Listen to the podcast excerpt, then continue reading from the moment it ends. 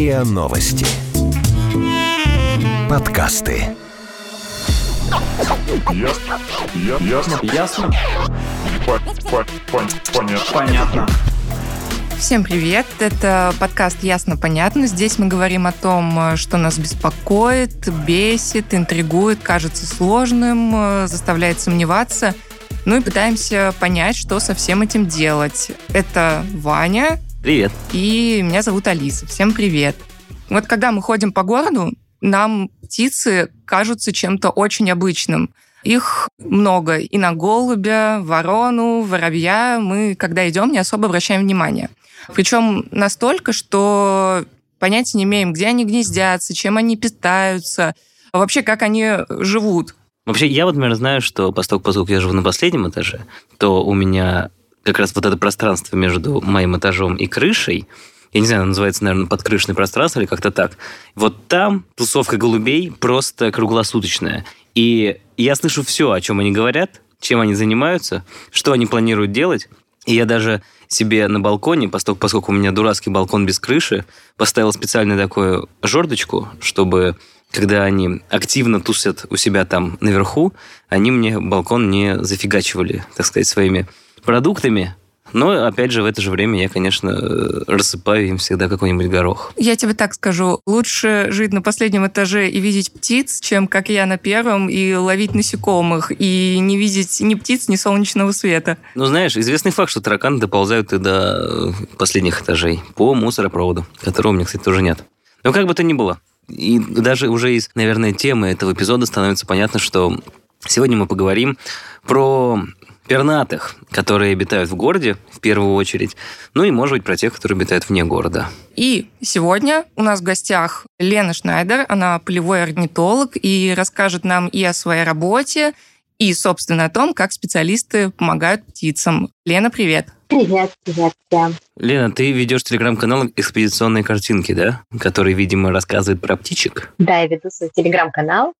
Нем я стараюсь рассказывать интересные истории, которые происходят со мной в экспедициях. В экспедициях я бываю много, долго и часто, потому что я занимаюсь охраной пернатых хищников и практически все лето и немного весны и осени провожу в разъездах по полям. Там, конечно, ужасно все это интересно. Происходят самые неожиданные встречи, самые удивительные приключения, и об этом я стараюсь рассказывать. А когда я не в экспедициях, то обычно я рассказываю всякие истории интересные, происходящие, опять же, с нашими птицами, потому что мы постоянно за ними следим, знаем, где они, что они делают, и поднимаю разные интересные истории из архивов. Супер. Вот сразу же первый вопрос. Ну, поскольку, поскольку мы здесь сегодня будем говорить про городских птиц, то Мгм. вот первый вопрос, который меня волнует из детства. Это всегда говорили родители и бабушки, и дедушки, что если ты нашел выпавшего птенца, а обычно ты это видишь, потому что там птицы с ума сходят, и ты идешь Мгм. такой туда где-нибудь рядом за дом, и видишь, там птенец. Что нужно делать? Говорят, что его нельзя трогать, потому что птицы тогда от него отрекутся навсегда.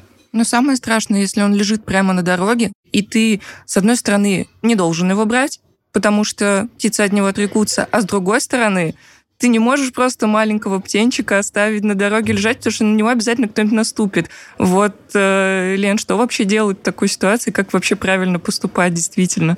Да, это такая действительно очень трепетная ситуация, очень трепетный момент. Значит, давайте я сразу расскажу, почему птицы периодически действительно бросают свои гнезда. Это происходит далеко не со всеми птицами. Это происходит с теми птицами, которые строят одноразовые гнезда для одного поколения птенцов. И действительно, это стандарт. Природа жестокая, и у нее всегда в ней птица, живое существо, стоит перед выбором, что ей делать, если ее гнездо нашел хищник. Потому что если приходит человек, находит гнездо, раздвигает траву, раздвигает кусты, оставляет свой запаховый след, и это все компрометирует гнездо. Оно его демаскирует. Поэтому птички маленькой действительно встает вопрос, что сделать, продолжать вкладывать свои силы и ресурсы вот в это вот гнездышко, вот в этих птенчиков, но при том, что гнездо демаскировано, и в него уже гораздо выше вероятность, что придет по-настоящему страшный хищник, например, кошка, или же бросить вот этих птенчиков, это гнездышко, в которое уже вложены ресурсы, но построить новое, спрятать его лучше и вырастить новую семью уже с гораздо большей вероятностью, что эти птенчики не станут чьей-то едой. Вот. То есть вот в чем суть того, что да, что нам Ну, нас учат э, что? Ну, взрослые ты бабушки. птенца. Что делать? Вернуть его в гнездо. А если оно на дереве? Вот. То есть что надо делать? Это постараться вернуть его в гнездо, даже если оно на дереве. А, Попытаться. То есть это самое правильное, что вообще только можно сделать. Не встать, зная, что этот птенец, он не мог ниоткуда прийти. Он выпал, он упал сюда. Значит, гнездо где-то рядом. Надо посмотреть внимательно наверху и постараться локализовать. Если гнездо доступно, надо приложить все силы, чтобы вернуть его в гнездышко. Потому что иначе вы сами становитесь его мамой и будьте готовы к тому, что за ним придется ухаживать. а вообще реально такую уличную птицу, ну вот не знаю, там какие у нас самые популярные, взять и продолжить о ней заботиться и вырастить? Да, да, без сомнения, это можно сделать. Если вот человек, нашедший птицу, не может вернуть ее в гнездо, или гнездо недоступно, или гнездо часто бывает, что уже разрушено. Часто-часто бывает такое, что человек оказывается с грудой, с пригоршней птенцов именно из-за того, что он случайно уничтожил гнездо. Так вот, самое важное, что надо знать, в первую очередь сделать, это надо греть этих птенчиков. Об этом мало кто знает. Все думают, что их надо накормить в первую очередь, но их надо греть. Их надо обязательно положить на теплую грелочку, подкладывать под мягкую ткань, например, бутылки с теплой водой и не давать птенцам остыть, потому что это вот то, что убьет их в первую очередь. А дальше надо начинать их кормить. Надо их начинать кормить ни в коем случае не хлебушком с молоком. Ни в коем случае. Я не знаю, почему люди думают, что надо накормить птенца хлебом с молоком. Потому что человеческие дети так питаются. Ну, Да, как, бы, как У же птиц еще? это вызывает просто кошмарнейшие проблемы с пищеварением. Откачать птенца после хлебушка с молоком уже очень-очень-очень трудно. То есть, конечно, если вы взяли на себя такого птенчика, то берите сачок и идите за букашками. Или же можно заказать на сайте Авито сверчков, тараканов, кормовых или, например, мучного червя. Главное, что надо знать, что первое вы берете на себя ответственность за птенца, которого надо, скорее всего, будет кормить каждый час или каждые 30 минут, в зависимости от его возраста. И это будет продолжаться примерно две недели. Представим идеальный формат. Птенец выжил, Да. а и, и летать его тоже надо будет учить? Нет, Типа, дальше летать он подкидывай. Науч... Нет, летать он научится сам. Счастье, когда он выживет, он сам начнет летать, он сам начнет перепархивать по квартире. по- ну, Конечно, кто же его будет в клеточке-то держать родного? Вот. И дальше, в принципе, воробьиную детскую птичку совершенно не проблема выпустить в стаю его собратьям. Жизнь у человека, таких мелких птичек, не лишает после возможности стать самостоятельными. Это не как в цирке. Говорят, что если там с малого возраста кормили тигра, и он уже в дикой природе умрет потом. Ну вот с певчими птичками, к счастью, с голубями, со стрижами, это счастье такое, оно, оно все работает, мы просто их выпускаем в стаю с, к сородичам, и все, и можем быть уверены, что малыш адаптируется, научится, посмотрит на сородичей и поймет, что ему делать дальше. У него инстинкты очень хорошо развиты, то есть он еще в доме у человека начнет себя правильно вести, начнет летать, его не надо учить летать. За газетой, его не надо за кофе. Ну, за кофе, за газетой слетал. слетать за кофе. Ну, как еще? Этому надо, этому надо учить. Какой смысл заводить тебя, дружочек? Ну вот, кстати, вороны, они, ну, вроде как, дикие птицы, но, насколько я знаю, вот вороны л- довольно легко одомашниваются. Ну, Вороны очень умные. Если с вороной работать, если с вороной работать как со служебной собакой, в смысле вкладывать в нее столько же сил и времени, то ворона и отдача будет тоже на уровне служебной собаки. Они очень умные. А ее можно будет потом отпускать там из форточки, она полетает и вернется? Абсолютно можно будет, да. А, ну хорошо, у собак есть кинологи, которые в том числе помогают хозяевам работать с собаками. Есть ли такая профессия у людей, которые зовут птиц? Конечно, нет. В этом вот вся и сложность. А, понятно, хорошо. Вас никто не научит, вас никто не направит на путь истины. Но я вам скажу, невоспитанная ворона – это просто дьявол. Она разберет ваш дом со скуки в щепки.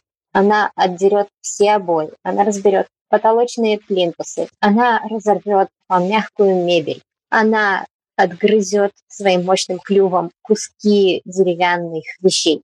Она уронит в полок все, потому что это весело, а ей скучно. Потом еще друзей приведет. Если с ней не заниматься, то ей будет скучно, и она развлечет себя сама, и вам не понравится.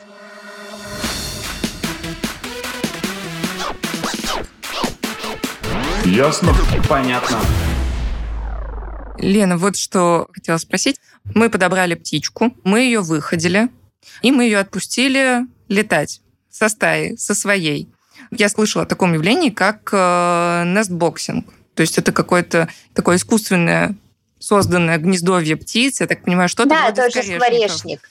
А как правильно самому сделать такой скворечник, чтобы в нем потом птичка поселилась и не отказалась там от него? Для этого надо, Евродвушка такая.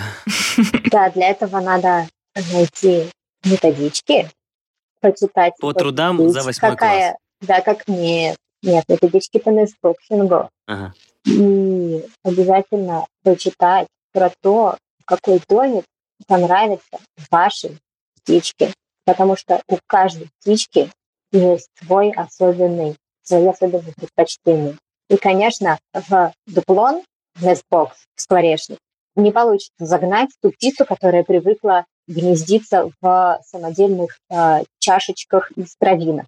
Nestboxing – это только для тех видов, которые живут в дуплах, для так называемых дуплогнездников.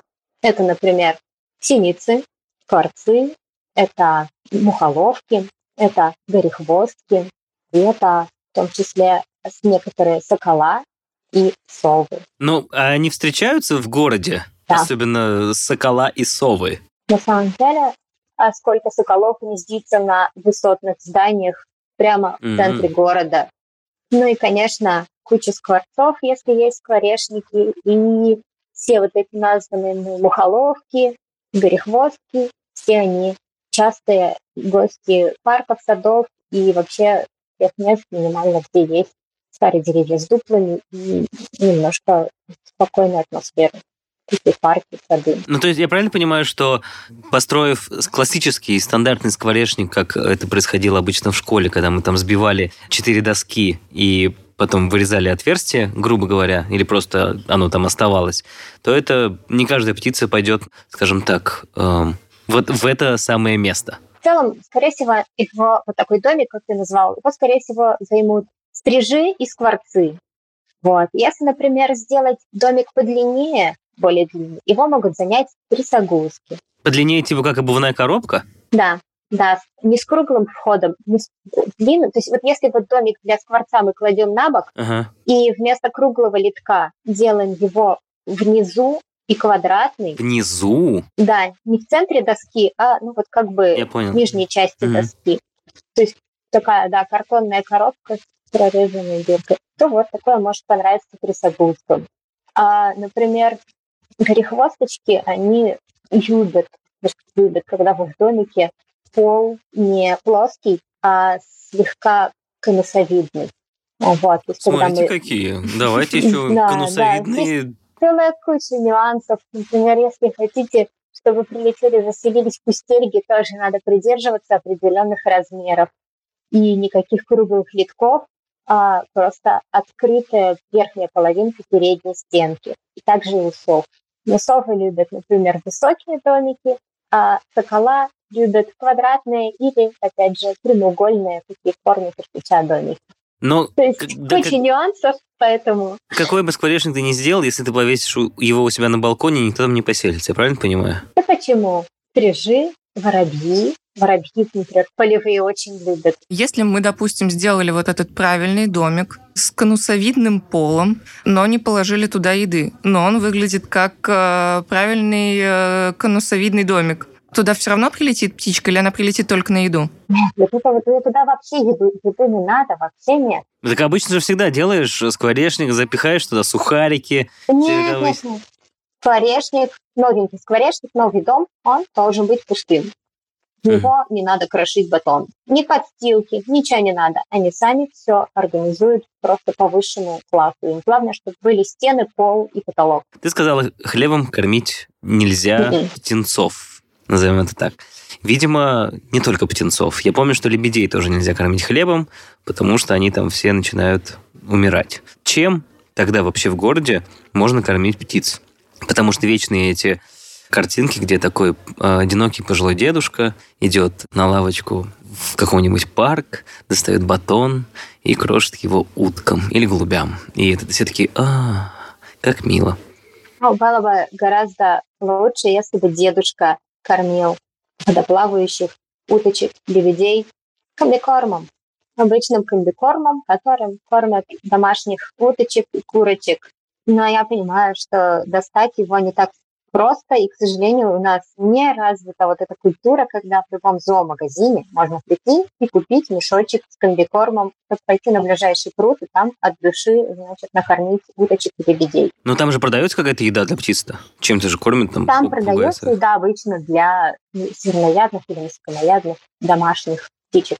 Ага. Объемы не те, цена не та. То есть обычно, чтобы все-таки накормить хорошо уточку или лебедя, надо такой хороший пакетик килограммовый какого-нибудь комбикорма. А обычно пачечка птичьего корма стоит много, а весит грамм 300. Хорошо. Нет такого. А какие есть альтернативы? Но попробовать кашку, принести геркулес, например. То есть тот же геркулес в магазине уже продается в принципе, везде. Ну, то есть я правильно понимаю, что про хлеб в любом его виде нужно забыть, как про страшный сон, и поставить ему бан для любых птиц. Значит, вот черный хлеб, это да, это просто бан для всех видов птиц, потому что черный хлеб, он вызывает брожение в желудках и в кишечниках у птиц и может привести к завороту кишок. А белый хлеб, белый хлеб, он не приводит к таким ужасным последствиям, но белый хлеб, он очень непитательный для птиц. То есть получается, что птица набивает себе желудок, чувствует сытость, не пытается найти никакие альтернативы. Для людей, потому что, конечно. пищи, и при этом ничего фактически полезного не получает. Ну, мы с ней Это похожи приводит- в этом смысле, конечно, да. Да. Это приводит к тому, что если птица питается одним только хлебушком, то у нее будут большие проблемы с метаболизмом, нее начнутся проблемы с, ну, с, с- перьями в первую очередь, в первую очередь. И это очень важно для водоплавающих, потому что у них перо начнет намокать. Чем еще плох хлеб? Это очень опасен он в холодное время года, потому что птица, которая наелась хлеба, она чувствует сытость, ей кажется, что все, она в безопасности, она достаточно покушала перед ночевкой, она забивается в хорошее укромное место, там пытается пересидеть ночь, холодную ночь, и ей не хватает просто посреди ночи, у кончается запас питательных веществ на обогрев себя. То есть для мелких птиц зимой кормление хлебом может просто привести к тому, что они не доживут до утра, замерзнут насмерть ночью. Понятно. Короче, хлебом лучше птичек не кормить. Слушай, а ты, кстати, тут сказала про зиму и напомнила про то, что снегири могут прилететь к тебе на балкон и поесть у тебя. Я тут только недавно узнал, что снегири на самом деле, они никуда не улетают. Они живут всегда, грубо говоря, в той полосе, в которой они живут. И нет этого истории, что снегири прилетели. Якобы, что они прилетают только зимой, а летом вот деваются куда-то в более холодные страны. Не знаю. Это правда? Да, это правда. Это правда. Где они летом? Где снегири летом? Но они вокруг нас, просто они откачевывают в более дикие, глухие места. Они порой, они действительно зимой вылетают в более южные регионы из тайги, из лесной зоны, а, но потом они на лето просто рассредотачиваются, группируются по парам, и каждая пара занимает свою определенную территорию, и тем самым они сильно-сильно рассредотачиваются. То есть эти птицы, которые группировались на кормушках у нас всю зиму, нам казалось, что их так много, вот они все разлетаются, разреживаются, но тем не менее, если хорошенько поискать, то в парках можно найти летом гнездо снегиря. Они очень любят хвойные, то есть они любят сделать свои гнезда, например, в густой тузе или на сосне, то есть они хвойные предпочитают для гнездования. А вот опять же, может быть, конечно, я просто невнимательная, но последние вот э, буквально, наверное, лет пять, даже зимой, снегирей в Москве я не видела ну, практически совсем, хотя раньше их было довольно много. Лена, вот ты бы как это объяснила? Я бы это объяснила скорее тем, что Москва и ее центр стали ну, очень урбанизированы. И что там делать с Нигерии? Вот. Я сейчас смотрю на карту в базе данных iNaturalist. Я смотрю на карту распределения снегирей по Москве. Так вот, да, то есть вот в пределах третьего транспортного действительно наблюдений снегирей нету. Да? То есть я сейчас смотрю базу данных, куда любители птиц, фотографы и бедвотчеры вносят свои наблюдения. В Москве довольно много людей, которые делятся своими наблюдениями, просто такой вклад в большую науку. А чем вообще занимаются бёрдвотчеры? Вот я слышал эту историю. наблюдаем за птицами, да. Просто наблюдают, наслаждаются.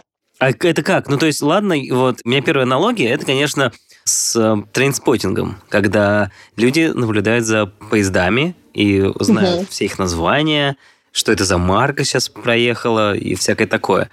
Но как это с птичками? То есть они приходят там в какой-нибудь условный Филевский парк, садятся на лавочку и такие, вот сейчас будем наблюдать за пролетающими мимо птицами. Ну, почти, да, почти так.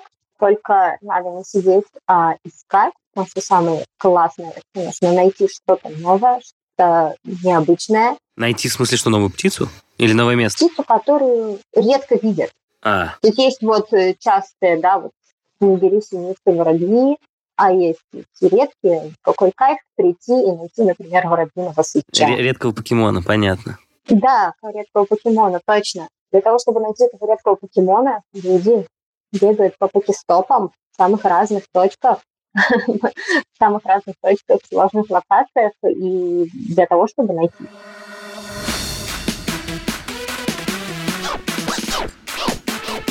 Ясно? Понятно.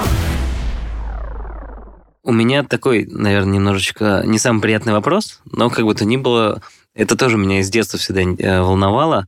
А как птицы, точнее, где птицы умирают? Особенно городские. Ведь теоретически мы так много видим птиц, но довольно редко встречаем мертвых птиц. И здесь сразу же такое, сразу возникает ощущение, что когда птица ум, должна умереть, даже там образно там от старости, назовем это так, вот она летит-летит такая, ну все, смерть, и падает. И куда-нибудь там, я не знаю, в районе Алексеевской. Пам. Угу. Как это вот именно в городе? Там, ладно, может быть, в полях и лесах это как-то по-другому все происходит, а вот именно в городских пространствах? Нет, это везде происходит одинаково. Это дикая природа. Тут никто не погибает своей смерти. Вообще если никогда? это... Ну, практически никогда. Очень, очень едва ли. То есть, если это мелкая птица, то она будет поймана хищником и понятно дальше что. Если это крупный хищник, то в какой-то момент его ловкости не хватит, чтобы добывать себе пищу, и он просто ослабнет, заболеет и погибнет либо от голода, либо от какой-нибудь инфекции. Но где-то же он должен лежать-то. Ну, то есть, и просто он где-то такой упал, и все. Ну да, бывает, бывает. Ну вот, например, даже те же, вот, те, же, где-то просто лежит. те же голуби, например. У нас столько голубей. Нет же кладбища голубей. Ага, ну хорошо, значит, чтобы найти, давай так сказать, тур по местам птичьих трупов. Значит, чтобы найти много птичьих трупов, надо, первое, встать рано утром и прогуляться. Прогуляться вдоль зданий с большими зеркальными фасадами. Гарантированно, особенно в весенний и осенний период, под этими зданиями тротуары будут усеяны мелкими птичками. Их горами сгребают, сметают дворники. Потому что наши высотки с огромными витражами, с огромными стеклами убивают просто какое-то колоссальное количество мелких. Значит, чтобы найти трупы голубей, надо подняться на чердаки, вот в это пространство между квартир, верхней квартирой и крышей, и там все будет просто завалено трупиками голубиными. Но также голубей активно утилизируют коршуны и те самые сокола, которые живут у нас в городе. Вот. А чтобы найти трупы хищных птиц, ну, это уже, конечно, все гораздо сложнее. Обычно хищная птица, если она уже стара, немощна, она начинает бороться за корм, пытаться отнимать еду у других, и за это, конечно же, охватывает, огребает, и часто ее просто убивают за то, что она наглая. Ни у каких птиц, как минимум хищных, нет такого, как, насколько я знаю, у кошек, то, что они, когда чувствуют, что все, время пришло, они куда-то улетают, например, в специальное место умирать. Нет, я про такое, честно, ничего не знаю. Я знаю, что птица, она, наоборот, она до последнего не выказывает никаких признаков слабости. Есть, потому что выказать признак слабости – это э, значит спровоцировать собственное убийство, да, так скажем, грубо так скажем. Птицы угасают в момент. То есть они стараются выглядеть сильными, здоровыми, когда уже ресурсов фактически не остается. По поводу, в принципе, птиц в городе, у нас же, кроме того, что птицы летают по городу, есть еще такие места, как зоопарки. И там, кроме животных, есть не самые популярные, скажем так, отделы зоопарков. Это как это правильно называется, не знаю, клетки с птицами. Птичники. Ну, видимо, так, да. Авиарии. Окей, авиарии. И там такие клетки, как правило, довольно большие, особенно если птица крупная и хищная.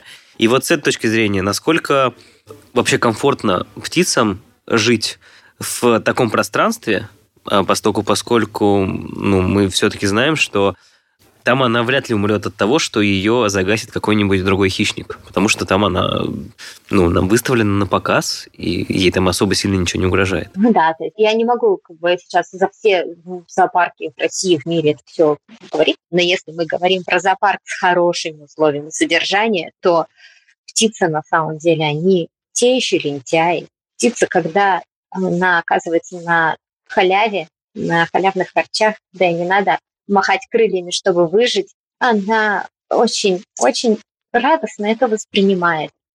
То есть очень часто бывает так, что птица даже улетать не хочет.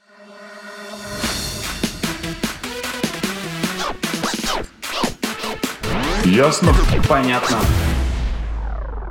Ну что, Лен, в принципе, мне кажется, мы задали уже все возможные вопросы. Спасибо тебе большое, что ответила на все мои детские, скажем так, вопросы насчет этих всех странных птиц, которых мы находим или не находим, кстати, в том числе. И я просто еще раз напомню, что у нас в гостях была Елена Шнайдер, полевой орнитолог, автор телеграм-канала «Экспедиционные картинки», который ведется с мая 2018 года. И в нем публикуются фото птиц, природы и тексты с описаниями экспедиций орнитологов.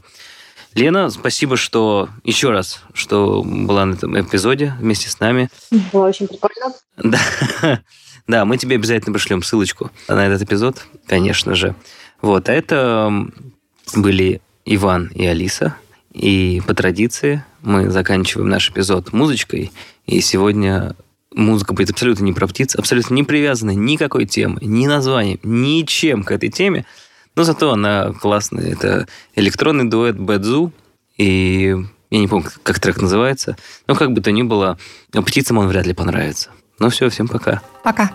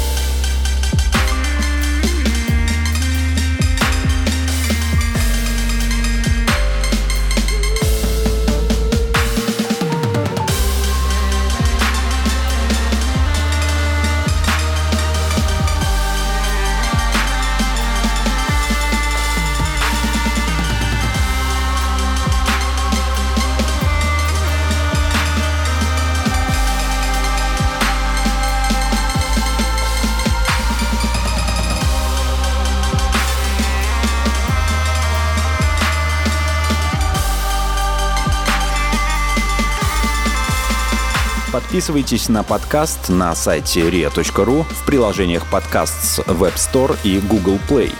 Комментируйте и делитесь с друзьями.